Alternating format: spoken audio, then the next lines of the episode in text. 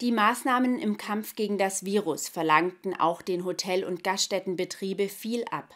So mussten sie in Baden-Württemberg einen sieben Monate langen Lockdown über sich ergehen lassen, der von November 2020 bis Mai 2021 anhielt.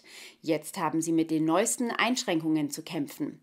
Wie die Bilanz der Betriebe im Kreis Reutlingen aussieht, wollten wir vom Kreisvorsitzenden des Deutschen Hotel- und Gaststättenverbandes Gerhard Gumper erfahren. Im Hotelrestaurant Forellenhof Rössle in Liechtenstein-Honau freute man sich im vergangenen Sommer über viel Kundschaft. Die Zahlen bewegten sich auf Vorpandemieniveau, so der Inhaber des Betriebs Gerhard Gumper. Ähnlich sei es auch vielen anderen Betrieben im Kreis Reutlingen ergangen. Doch die neuesten Einschränkungen der Politik bremsten die positive Entwicklung.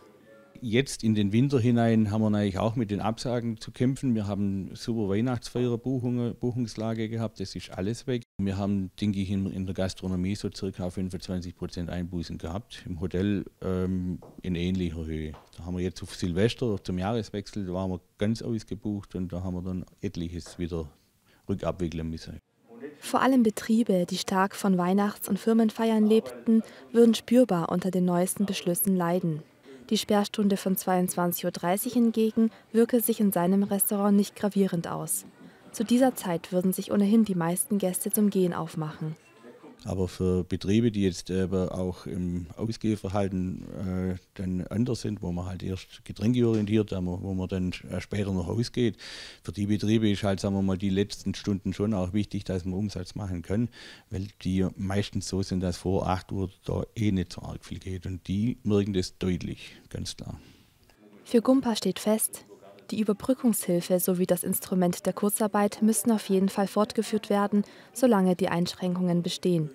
Die Betriebe müssten außerdem offen gehalten werden und weiterhin über die Mehrwertsteuer entlastet werden.